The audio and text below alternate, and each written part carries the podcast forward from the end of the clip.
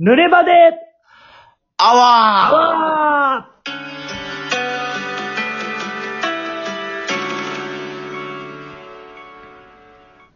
はい、吉橋光也でーす。木村達樹です。ははいい。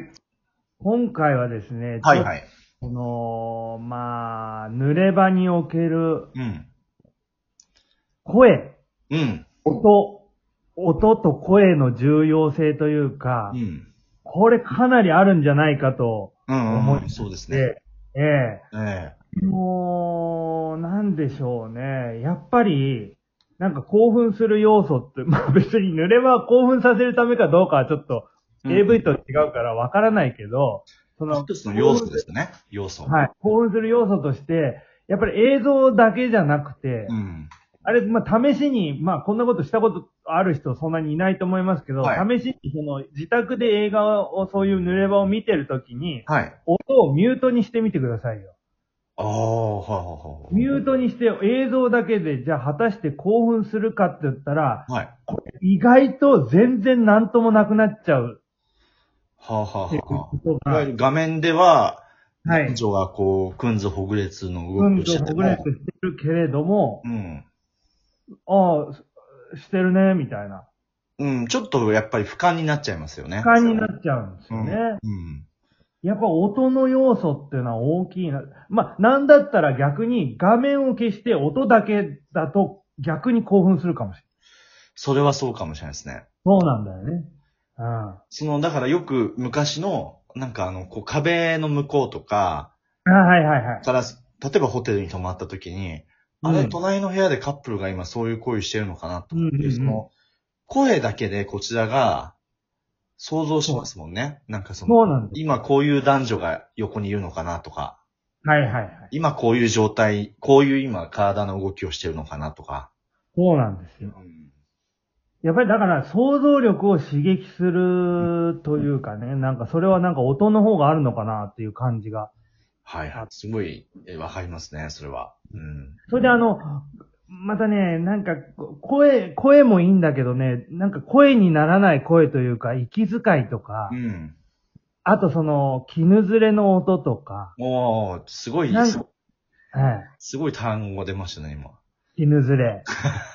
はあ絹ずれの音とかですね、その、あとはなんかこう、勢い余ってなんかガタンみたいな、うん。うんガタンってなっちゃった音とか、うんう。なんんかそういうものがね、なんかこう聴覚を刺激してその興奮につながるっていうのはすごいあるなと思いまして。うーん。うん木村君はあの、どういった感じのが好きですかあの、その、音的には。ああ、そうですね。やっぱり、やっぱ息を殺してる声ですね。ああ、やっぱそれだよね。やっぱそうですね。あの、ですよね。あうんあと多分昔って多分本当になんか違うもので代用してたんだと思うんですけど、はいはいはい。あの、まあちょっと下品な話になっちゃいますけど、はいはい。こう、女性をその後ろから攻めてる時の、はい。えー要は、えー男性のそれがそう、女性のそれにこう、そうなってる時の、あのはいこうパンパンパンみたいな音ありますよね。はいはいはいはい。あの、あの音が、はい。パンパンパンだけど、ちょっと、ちょっとそこの中に、はい。あの、液体のような音が混ざってる感じというか、おかなり攻め込みましたね。そういう、なんて言うんでしょうね。うん。やっぱその、どうしても鳴ってしまう音っていうところが、僕はいはい。興奮ポイントかもしれないですね。そうだね。どうしても鳴ってしまう音は、っていうのがあれだしね。なんうんか、あの、出そうとし、出そう出そうとした喘ぎ声ってなんかちょっと冷めるじゃないうん。なんか思わずこの、あのーなんだろうな、た、もう、この導入導入部、その、うんあのー濡れ場なり、うんなんなり、ど導入部として俺が好きなのは、うん。その、こう、あ、もう、えそう、そういうことはちょっとやめとこうよ、みたいな。うん。えそう、そういうことはやめとこうよとか言ってて、なんか、今はダメよ、みたいなやつです。今はダメよ、みたいなやつとか、うん。あ、そう。今はダメよとか、もう何、くすぐ、くすぐ、くすぐったい、くすぐっ、あーみたいな。ああ。ちょっともう一回聞きたいですね、今の。もうちょ、やめて、やめ、もうくすぐったいからやめ、ああ、みたいな。さっきより声大きくなってますね。 うん、そうだね。2回目、ちょっとこう、あざとくなっちゃって、これダメですね。2度目はダメパターンでした。その、1回目の吉橋さんの、あーの声が、あの、ね要は、モデるような声ですよね、ああいう、その、そうそうそう、も、も、思わず漏れちゃった。漏らしたくないのに漏れちゃった声みたいうんな。うんうん。やっぱ興奮ポイントかなと。そうですよね。やっぱだからその、律しようとすればするほど、あの、うん。思わず、あの、それでも律することができずっていうそうなんです。声がむ、まあなんかやっぱ女性らしさというかちょっと興奮するポイントかもしれないですね。そうなんだよね。それでま、またちょっと話はちょっと違うかもしれないんだけど、はあの、その音っていうのが多分重要だからっていう理由と、まあそうじゃない技術的な理由も多分昔はあったんだろうけど、はあの、ロマンポルノってういう、うーあの、日活のね、ロマンポルノっていう一時代を、あの、彩ったうん。シリーズは、全部あれは、あの、録音が後撮りなんですよね、音が。いアフターレコーデディング、アフレコってィング。うん。言って、あの、つまり現場で同時録音で、その、セリフを取ってない。うんうんうん。それは多分、その、その技術というか技術的にそれをすると、なんか雑音が入っちゃったりとかっていう問題もあったんだろうけれども、うんなんかそれが逆にこの功を奏してるというかね。うん。うん。あの、微妙な違和感。その口と合ってるようで合ってないようなうんうんう、ん。あの感じがさらに興奮度合いを、ま、増してくるというか、うんうんうんうんうん。そういうのがあるなぁと。あそりれまで、すね。うん。はいはい。それであれ、あの、録、録、自分は知らないけどさ、その、なんだろう、ロマンポルノの撮影現場っていうのがさ、えっ、と、前にちょっとそ、それ、その撮影現場のシーンがあるのが、あの、なんだっけな、えっ、と、止められるか俺たちをっていう、へえ、へえ。あの、白石和也監督がはいはいはい、あの、若松浩二監督の若松プロの創世記の話を撮ってる映画があって、あ、そっか。あの、若松さんのお弟子さんなんですもんね、白石監督。そうです、そうです。うん。で、門脇麦さんが主演あ、はでい、はいはいはい。っていう映画があって、その中で、要するに若松さんって最初の頃そういう、うんえーまあ、ロマンポルノだったかピンクだったかはわかんないけど、あのそういう撮影、まあ、濡れ場の多い映画の撮影をやってて、はそいの。撮影シーンとかが出てくるんだよ、そのシーンに。はいはいそ。うすると、もう、なんかこう、絡みのシーンを絡んでるうん男優さんと女優さうん。んの、すぐもう、カメラのフレームから外れてすぐの、だから、距離的にはもう30センチ、40センチぐらいのところに、うん監督がもう顔をこうやって引き、引っつけて、うん。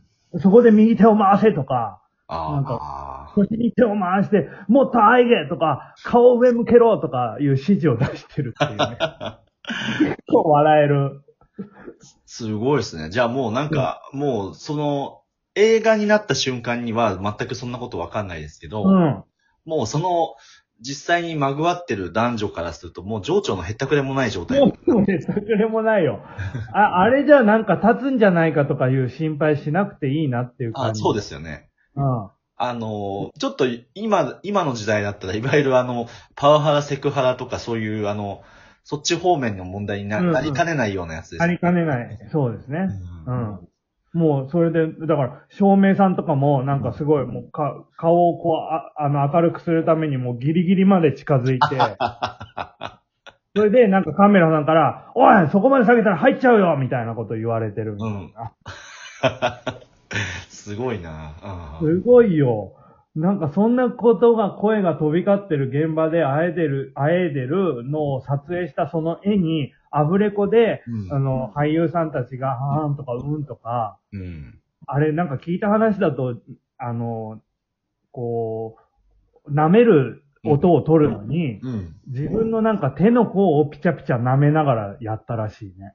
あ、手の甲、ああ、はいはいはい、うんはい手の甲を口でペラピピチャピチャ舐めながら、それで押し付けながらセリフを言ったりとか。やっぱ手のひらよりは手の甲の方がいいんですかね。どうなんだろうね。ま、なんかひ、平だとなん、なんだろう、これ、こあ、そっか、音がちょっと吸収されちゃうかな。う、そうだね。あとなんか、どっちかっていうと、その、向こうの女の人の肌の表面とか男の人の肌の表面を舐めてるっていう感じよりかは、なんか、絵付けされてるみたいなああ、はいはい意識になっちゃう。 はい。そうですね。 確かにね。まあ、絵としては。ここはい。ご飯スープを食べて、食べてそま。うですす。 確かに、そうか。ああ、すごいな。まあだから、その本当にいわゆる、なんていうんですかね、原始的な作りの中にやっぱその、我々はその嘘の世界に浸れるっていう感じがあるんですね。なんかだから、すすごい、そこまで、その、作為的にというか、意図的に、うん。要するに今だと、その登録で全部取れちゃうから、そのやってる時のなんか勢いとか、そういうもので出た音をそのまま取っちゃうけれどもう、ん。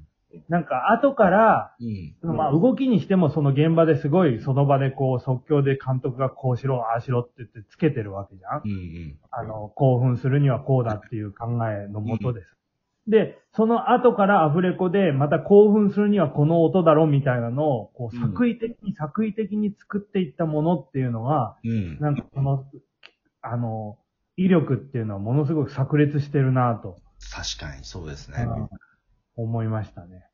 いや、確かにあの頃のその質感というのは本当に今の時代どう頑張っても出せるものじゃないですからね。そうなんだよね。なまた同じような手法でやろうとしてもさ、それはなんか、また別のものになっちゃう。そうでですよね。すね。それはなんかもう本当レトロ居酒屋みたいな、そうそうそうそう。あえて昭和やってますよっていう感じにただなってしまって、レトロ趣味ってなんか、つまんないもんね。そうなんですよ。なんか、うん。なんか、わざとあの店の看板にこう、昔のオロナミシーのね、大村コンさんの看板が置いても、そう。でもこれどっかから買ったんでしょってところでやっぱりこうね、冷めてしまったりそういうことなんですよ。いやー、じでゃも、あ、まあそのおかげで大 村コンさんの元にはちょっとずつお金が入ってきてるんで。大村コンさんの話終わっちゃった。